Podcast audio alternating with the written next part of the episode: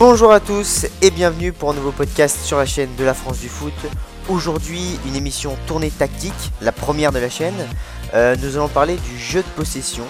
Le jeu de possession est-il en déperdition? Est-ce qu'on assiste euh, à la mort du jeu de possession? Donc c'est euh, des débats qu'on entend de plus en plus, notamment avec, avec la Coupe du Monde. Et aujourd'hui, nous sommes en compagnie de Sébastien. Salut Sébastien. Bonjour à vous. Et nous sommes également en compagnie d'un petit nouveau, Hugo. Bonjour Hugo. Salut Pierre, salut Sébastien. Merci Pierre d'avoir pensé à moi, c'est un détail assez important. Donc euh, pour me présenter très rapidement, je suis étudiant dans une école de, sport, donc de management sportif. Et donc forcément je suis passionné de sport et tout particulièrement de football. Et écoute, je te remercie de m'avoir invité. Ah, pas de problème. Donc Sébastien va donc euh, nous livrer son analyse sur le sujet. Donc euh, je rappelle le sujet, euh, le jeu de possession est-il en déperdition? Donc euh, Sébastien, je te laisse, je te laisse la parole. Donc bien sûr, on a vu pendant ce mondial, c'était un mondial assez particulier puisqu'on a eu les trois favoris éliminés dès les quarts de finale, dont un dès les poules et un dès les huitièmes. Donc surtout l'Espagne et l'Allemagne qui ont été éliminés de manière assez folle. L'Allemagne dans une poule assez simple pour elle, et l'Espagne face aux Russes, qui certes étaient chez eux, mais manquaient beaucoup de qualité. Et euh, donc, c'est comme ça que on s'est dit qu'on allait étudier un peu comment euh, évoluent les styles de jeu à travers le, temps et surtout aujourd'hui comment vont évoluer les futurs styles de jeu. Donc, faut savoir que j'ai noté quelques trucs. Historiquement, les évolutions de style de jeu euh, sont souvent dues à, comment dire, à une réponse au style de jeu dominant. Je m'explique. Donc, par exemple, ces dix dernières années, Guardiola et son jeu a été le jeu dominant, avec notamment son Barça entre 2009 et 2012, avec le style de possession, la domination, le fait d'avoir le ballon et dominer l'adversaire. Et ce, style de jeu, soit le style de jeu, souvent on cherche à le copier, pour essayer de gagner. C'est pour ça qu'il y a plusieurs entraîneurs qui ont cherché à, adopter ce style de jeu. Ou on cherche à le contrer. Ce qu'a essayé Mourinho avec le Real face au Barça, qui a marché 2012. Ils sont champions, il me semble, mais en général, ça n'a pas trop bien marché. Et ce que pouvait essayer euh, désormais l'Atlético face au, style de jeu dominant, euh, quand il jouait face au Bayern notamment, euh, tout ça? Donc, souvent, les styles de jeu sont des réactions au style de jeu dominant. Et cette Coupe du Monde euh, nous a montré ça euh, avec l'exemple de plusieurs matchs qu'on va voir tout à l'heure. Ces, ces, Coupes du Monde, en plus, sont souvent révélatrices euh, des, styles de jeu futurs qui vont arriver, avec l'exemple de l'Espagne 2010 et l'Allemagne 2014. Ah c'est vrai. Et, Hugo, tu partages, toi, cette analyse sur l'évolution des styles de jeu moi, je suis complètement d'accord avec Sébastien. Et, euh, c'est un débat assez intéressant parce qu'on est en plein dans l'actualité de cette Coupe du Monde. Euh, et, en fait, on a vu qu'actuellement, et je pense que même à, partir des quarts, mis à part l'Espagne, on n'avait pas une seule équipe qui était capable de tenir vraiment le ballon et, gêner l'adversaire. On n'avait que des équipes qui jouent presque en contre-attaque. Brésil y compris, même s'il y avait une supériorité, c'était pas forcément la force du Brésil euh, de tenir le ballon. Donc c'est un débat qui, est fort intéressant. D'accord. Euh, et donc Sébastien, euh, tu avais toi retenu donc deux matchs euh, assez révélateurs de, de cette évolution par rapport là, c'est plutôt par rapport au jeu de possession. Alors, j'ai remarqué donc deux donc comme je parle style de jeu qui permettent de mettre en difficulté maintenant ces équipes qui cherchent à dominer. En fait, les équipes ne vont plus chercher à forcément à dominer, sans me répéter, mais vont attendre désormais soit l'erreur adverse, soit attendre l'équipe adverse pour qu'elle se projette et qu'elle libère des espaces pour les contrer. Donc mes deux exemples, c'est le Allemagne-Mexique et le Espagne-Russie, que j'ai en fait j'en ai parlé euh, dans ma première partie. L'Allemagne-Mexique et l'Espagne-Russie sont quand même, ce qu'a fait le Mexique et la Russie, sont deux choses différentes. Je sais pas ce que vous en pensez, mais la Russie, c'était vraiment bloc bas, on défend, on défend, on défend, on défend. Et si on arrive par chance à arriver devant, on, met un but, ce qui s'est passé, euh, ce qui s'est passé face à l'Espagne. Donc ce style de jeu qui est plutôt chanceux, je trouve, je trouve qu'il est chanceux. C'est Vraiment, c'est si on a l'occasion, on y arrive, mais sinon, euh, on va chercher le nul, le 0-0. Exact. Ou le Mexique, qui là, c'est le style de jeu qui pour moi va arriver à l'avenir, on en parlera ça aussi plus tard, c'est la transition rapide avec la grosse intensité en bloc médian-bas. Ce que ce qu'a fait le Mexique face à l'Allemagne. Je sais pas si vous avez vu le match qui est sûrement euh, top 5 des matchs de ce mondial, je trouve. Oui. C'est clair. Avec le Mexique, grosse intensité, bloc médian ou des phases de pressing qui variaient, soit en presse haut, soit en presse bas, ça dépendait des phases de match, et chercher à aller vite vers l'avant. Donc ce style de jeu, pour moi, est le style d'avenir et le style qui aujourd'hui marche mieux pour répondre euh, au jeu de possession, euh, qui désormais a beaucoup de difficultés face à, face à ce style de jeu. C'est vrai. C'est quand on compare les, les statistiques de, des deux matchs, on voit que le Mexique s'est procuré beaucoup plus d'occasions et a d'ailleurs fait preuve d'un un peu d'un manque de réalisme. Donc bon, ils ont quand même mérité de gagner parce qu'ils ils ont, euh, ils ont pris beaucoup de risques et euh, ils sont bien réussi à se projeter. Donc comme tu disais, avec des, euh, avec des transitions extrêmement rapides.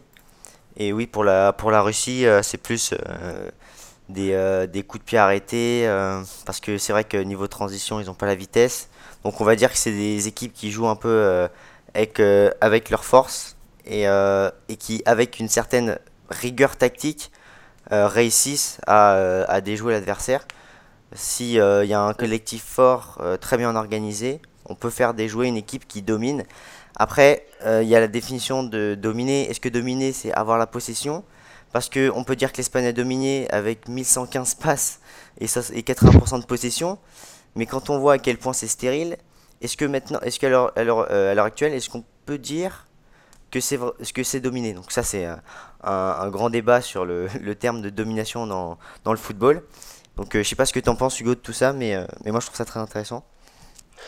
Euh, du coup, pour répondre d'abord à, ce qu'a dit Sébastien en disant que le Mexique, c'était, c'était peut-être le jeu d'avenir, il faut quand même app- rappeler une chose, c'est que l'Allemagne, en termes de solidité défensive, c'est, c'est, ça date pas de 5 ans, de 10 ans, c'est vraiment, c'est presque ce qui les représente le mieux, cette solidité, cette sérénité derrière. Et là, on avait parmi les meilleurs défenseurs centraux, et le Mexique a montré que l'Allemagne pouvait être complètement à la rue défensivement dans une Coupe du Monde, ce qu'on n'avait pas eu depuis des années, je pense. J'ai pas de match en tête où l'Allemagne a été à la rue comme cette fois-là, ou même on a eu un Hummels après qui a été blessé, mais presque on commençait à dire que Hummels n'avait pas sa place. Donc ça prouve à quel point le Mexique a, réussi et a montré qu'une petite équipe, même si bon c'est peut-être un peu plus qu'une petite équipe, euh, que c'était possible de faire totalement déjouer une équipe comme l'Allemagne qui faisait partie au départ des, des favoris. Et pour euh, la domination, c'est clair que, et d'ailleurs la France en a témoigné, euh, et, beaucoup d'autres équipes d'ailleurs, on n'est pas obligé d'avoir la possession pour, montrer qu'on peut être dominant dans un match. Parce que la France a montré quand même que sans la possession, il y avait une certaine sérénité derrière. Et du coup, ben, même des équipes qui, qui tentaient d'attaquer, même si la Belgique a quand même pas mal réussi, on sentait une sérénité derrière. Il n'y avait pas forcément les occasions qui permettaient de dire d'accord, cette équipe a la possession et elle mérite de gagner le match. La France a réussi à se mettre derrière, très, enfin, à être très bon défensivement, et du coup, on n'était pas forcément inquiet. Par contre, dans les offensives, et depuis les huitièmes de finale, on est extrêmement dangereux, voire l'une des équipes les plus dangereuses de ce mondial. Je ne sais pas ce que vous en pensez. Sébastien? Euh, sur la France, euh, oui, c'est vraiment, on se base sur, euh, sur ce bloc super solide bas, mais moi je trouve qu'on est encore plus défensif que le Mexique. Alors on a des qualités, euh, Ah, je suis d'accord. on, on doit, on doit être dix fois supérieur au niveau des joueurs que les Mexicains, mais, on prend pas, mais c'est vraiment bloc bas et on se projette pas énormément, à part Mbappé, Griezmann, Giroud. Bon, Giroud c'est à la pointe, euh, et Griezmann, Mbappé.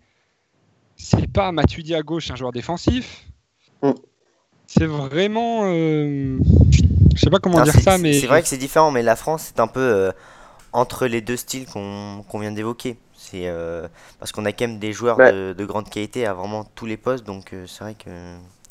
Si je ne me trompe pas d'ailleurs, euh, la France contre l'Uruguay a 60% de possession, tandis que contre la Belgique, elle a 40% de possession. Donc euh, ça illustre parfaitement ce que tu es en train de dire.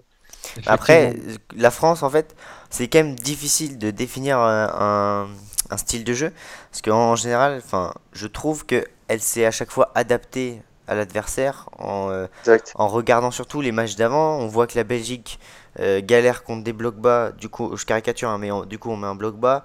On voit que l'Uruguay est très bonne sur coup de pied arrêté. On, on voyait tous les joueurs très très concentrés sur tous les. Enfin, à chaque fois, il y a une adaptation au total. Et il n'y a pas trop de, euh, de ligne directrice entre tous les matchs, mais c'est pas mal parce que c'est une équipe qui est assez euh, hybride dans le sens où elle peut s'adapter et euh, ça, peut être, ça peut être pratique contre la Croatie par exemple. C'est pour ça, c'est pour ça que ce que je voulais dire par mes styles de jeu, que j'ai dû répéter 200 fois le mot style de jeu, ce que je voulais dire, c'est que maintenant presque on va se battre pour pas avoir le ballon et pour profiter des espaces parce que tout le monde est en difficulté. N'importe quelle équipe face à un bloc bas. Maintenant, un bloc bas, on dirait que c'est réponse à tout. Tu mettais deux lignes de 4 ou, euh, ou, ou, à 5 derrière où on se met, on se met bas et, et ça empêche une équipe de mettre son jeu en place. Le Brésil-Belgique, euh, les, Belges, les Belges ont eu des difficultés. Le France-Belgique, les Belges ont eu des, les Brésiliens ont eu des difficultés à attaquer face aux Belges quand ils ont mis le bloc bas. Les Belges face à nous, eux aussi. Bah, les deux matchs que j'ai cités en exemple, enfin, vraiment, on va vraiment se diriger, je pense, vers un football où on ne voudra pas forcément la domination au niveau de la possession. Ah, c'est vrai que, on voit cette, euh, cette, évolution, notamment aussi avec le football euh, de club. Donc je crois que tu avais aussi deux exemples de, de, matchs qui étaient assez révélateurs de, euh, de ça. Donc, Alors oui, mes deux exemples, que d'ailleurs on peut mettre en comparatif avec mes deux matchs de Coupe du Monde. Donc le premier match, c'est un match peut-être que vous avez oublié, mais c'est le PSG Strasbourg, où on se souvient Strasbourg ah, qui, qui, gagne 2-1 face au PSG en ayant deux occasions, il me semble, un sur coup de pied arrêté et un sur un contre rapide.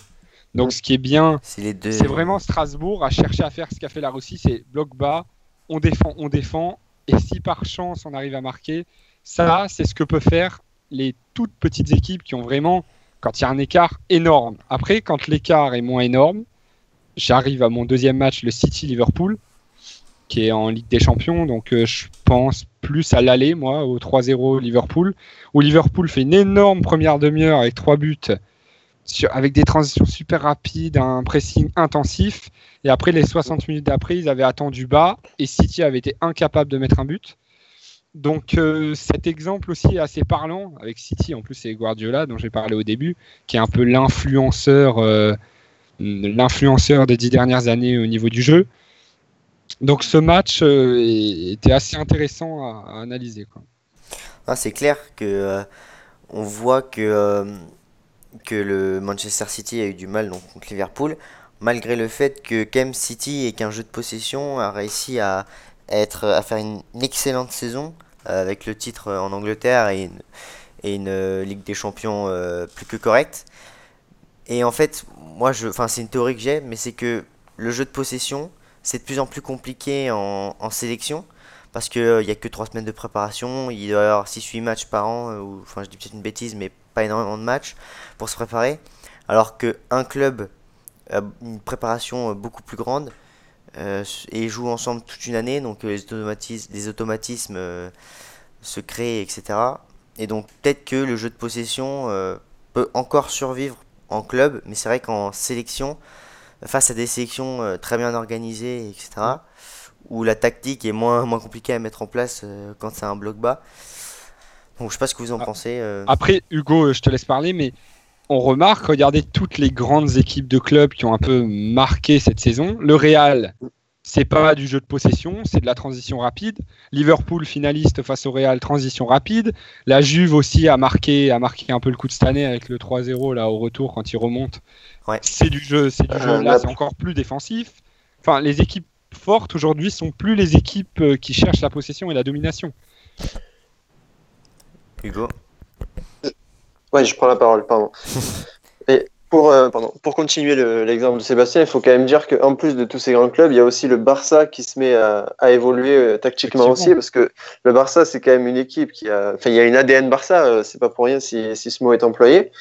Et l'ADN Barça, c'est des joueurs qui sont pas forcément physiques, qui sont pas forcément rapides, mais qui ont cette capacité de gagner des matchs, d'avoir la possession et de rendre enfin, les matchs cauchemardesques pour l'adversaire. C'est ce qu'on voyait avant. Et finalement, le Barça, de plus en plus, même sur son mercato, on voit que des joueurs comme Paulinho, même si là il est reparti, euh, c'était presque inconcevable. On regarde le milieu d'il y a quelques années, Busquets, euh, Xavi et Iniesta, c'est quand même, ça prouve à quel point l'ADN Barça, il y avait quand même une, une, identité de jeu particulière Ouais. et on a l'impression que le Barça aussi, pourtant ce club qui a dominé pendant des années sur ce jeu de possession, doit se mettre à évoluer parce que l'adversaire aussi, ça doit, ça doit aussi être influencé par ça, l'adversaire, euh, par un bloc très bas, même en Espagne. Quoi. Mais c'est vrai que le, le foot évolue et le Barça a eu l'intelligence aussi de, de s'adapter aux, aux évolutions de ce foot-là. Et donc ça, leur a été, euh, ça leur a été bénéfique.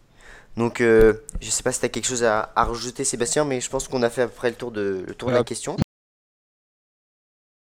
Donc oui, pour ouvrir, on peut dire que vers quoi allons-nous nous diriger? Et Comme j'ai dit, les Coupes du Monde et les champions du monde ont souvent été révélateurs du style de jeu qui va dominer dans les années d'après l'Espagne, l'Allemagne, comme j'ai parlé au début. Donc là, si on a la France, parce qu'au moment où on tourne, on ne sait pas encore si on va être champion du monde, si la France, qui est favorite de cette finale, va gagner, avec notre style de jeu qui est l'attente et le contre, est-ce que dans les années à venir, ça va être le style de jeu dominant et on va voir un peu du jeu de football, un peu de jeu vidéo, c'est du vite vers l'avant de tous les côtés. On peut se diriger vers ça dans les années à venir. D'accord. Merci Sébastien euh, pour ton, ton analyse sur, euh, sur le sujet, c'est fort intéressant. Merci Hugo d'avoir euh, accepté l'invitation. On espère te revoir très vite dans une, une prochaine émission, pourquoi pas. Et, et donc je vous dis à plus dans une prochaine émission euh, sur la France du foot. N'hésitez pas à nous dire dans les commentaires euh, si ce nouveau format euh, tactique vous plaît et si vous voulez en voir d'autres. Et donc je vous dis euh, donc à la prochaine pour un prochain podcast sur la France du foot. Salut les gars. Salut Salut